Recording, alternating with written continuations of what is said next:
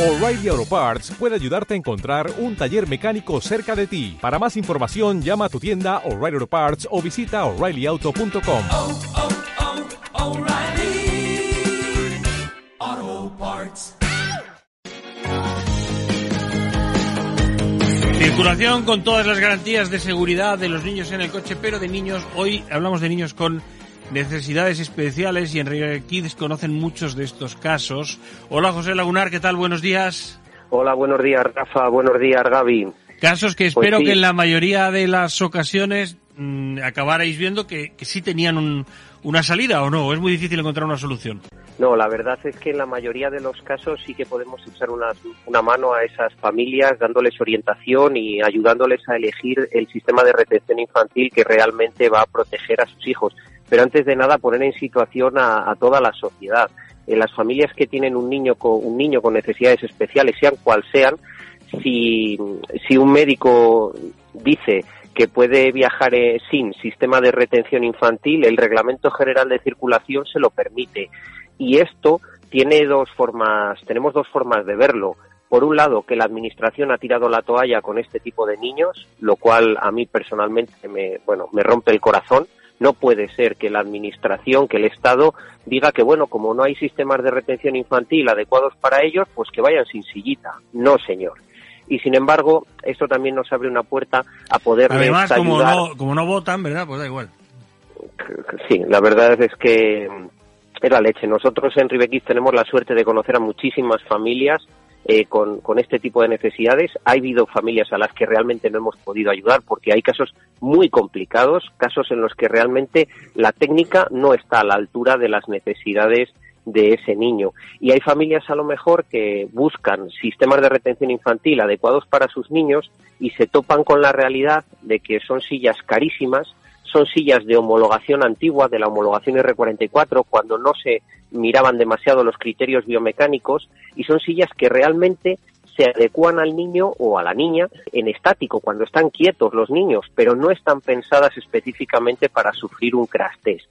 La ventaja que tenemos es que con la homologación de sistemas de retención infantil nueva, la ECR 129, ya se miden muchos criterios biomecánicos.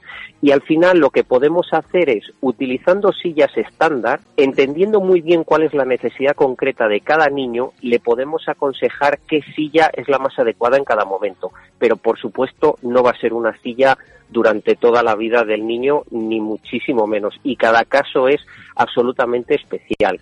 En niños, por ejemplo, con parálisis cerebral, la mayoría de veces todo se soluciona dándoles mayor reclinado. Y nosotros conocemos, pues, eh, prácticamente todos los sistemas de retención infantil que hay en el mercado y al final, dependiendo del coche, dependiendo de la tipología de familia, podemos ayudarles a que esos niños viajen un poquito más seguros que si fueran sin nada o si fueran con una silla de la homologación antigua pero algo muchísimo más importante para nosotros, que los niños se sientan niños normales, que puedan viajar al lado de sus primos, al lado de sus hermanos, que viajen en una silla lo más parecida posible a la silla de sus hermanos. Y si no puede ser idéntica, a nosotros no nos cortamos y a la familia le decimos, pues compre dos fundas que sean con las mismas estrellas en blanco, porque realmente hay muchas veces que gestos tan sencillos como que la silla del niño con esa necesidad especial tenga el mismo color que la de su hermano, eso también es integración.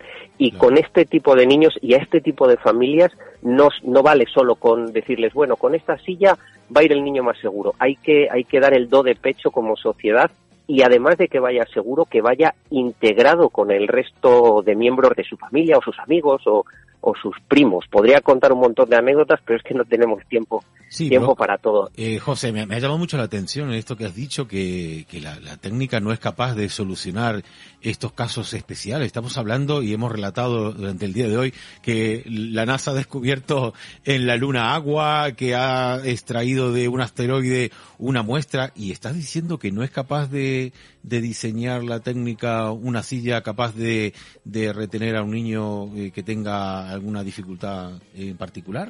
Eh, a ver, técnica hay. Lo que no hay es intención de, de aplicar esa técnica a algo tan sencillo como un sistema de retención infantil para un niño con necesidades especiales. Es cierto que con las actuales sillitas de coche podemos cubrir un abanico muy amplio de niños de necesidades especiales. Pero, por ejemplo, si nos vamos a niños de huesos de cristal, con, bueno, con un estado de la enfermedad eh, muy agudo, pues nos podemos encontrar que incluso con toda la tecnología que tenemos a nuestra disposición, no hay, no hay nada que realmente les aporte un 100% de seguridad. Pero ojo, es que a lo mejor aportarles solo un 30% de seguridad ya es un logro tecnológico. Y como sociedad eso no lo estamos haciendo. Y, yo también digo el mea culpa de Ribe Kids, nosotros somos muy pequeñitos, muy humildes y una de nuestras de las cosas que más nos gustaría eh, algún día es poder tener la liquidez suficiente como para no diseñar, porque ya la tenemos diseñada, como para fabricar esa silla específica para este tipo de niños que simplemente es coger tecnologías que ya se están aplicando en aeronáutica o en automoción en otros ámbitos y meterlas ahí, en ese sistema de retención infantil para que los niños vayan cuanto más seguros mejor. Porque ¿Y eso sería novedad, eso sería novedad española o novedad mundial? ¿Qué sería? Eso, eso sería, eso hace falta mucho dinero, Rafa. No, no hagamos soñar a las familias porque el, proyecto de Ribequitz es, es, muy ambicioso en ese aspecto. Sí que hay algunas sillas que hacen esto, lo que pasa que lo hacen de forma muy parcial y con criterios de homologación antiguos, con la R44. Eh, de hecho, INSIA, que pertenece a la Politécnica de, de, Madrid, si no recuerdo mal, aquí en España, hizo un estudio, creo que en 2015, en el que eh, hizo un dummy, hizo un experimento en el que modificó un poco un dummy, o modificó mucho un dummy, para que se asemejara ese dummy más a un niño de necesidades especiales. Le sentó en una silla de las que se supone que están diseñadas para ello y los resultados que son públicos, bueno, pues son un poquito alarmantes porque realmente el nivel de protección era muy, muy bajo. Y hace falta mejorar mucho, no mejorar la tecnología, sino aplicar tecnologías que ya existen en otros ámbitos, aplicarles ahí, en los sistemas de retención infantil. Y ojo, que en Europa somos privilegiados en este aspecto, ¿eh? que hay otras partes del mundo donde, por supuesto, yo me quejo aquí de que las sillas no protegen suficiente, hay, hay continentes enteros en los que... Sí, la discapacidad en el tercer mundo es un drama multiplicado por mil. Aquí nos contó en una ocasión Aina Barca, la cooperante española, es una chica de Barcelona que está en Nepal y a lo que se dedica allí tiene una residencia de niños discapacitados y dice que, bueno, que allí los discapacitados cuando llegó los encerraban en una habitación y punto, ¿eh? Es, es, es, algo muy triste que en otros países se haga eso. Poco a poco en Europa vamos dando pasos hacia la integración social, pero este aspecto, el aspecto de que los niños viajen en el coche en un sistema de retención infantil, por lo menos hasta los 10 añitos, es fundamental para su seguridad y para su integración dentro de la familia. Cuando ya son más mayores, 10, 12, 14 años, ya normalmente se necesita un coche adecuado, un coche específico, el niño va a viajar en su silla de ruedas y va a subir al propio coche en la silla de ruedas. Pero cuanto más retrasemos ese momento, mayor integración vamos a hacer de los niños eh, dentro del coche, dentro de la familia y que su vida sea lo más normal posible. Nosotros colaboramos mucho con CEAPAT, que es el Centro de Referencia Estatal de Autonomía Personal y Ayudas Técnicas. Es una referencia a nivel internacional. Una de sus sedes está en, en Madrid y ahí la verdad es que acuden las familias, pues no solo para recursos de cómo viajar en el coche con estos niños o no tan niños, sino para cualquier tipo de ayuda dentro de la casa o de su día a día y con cualquier tipo de discapacidad.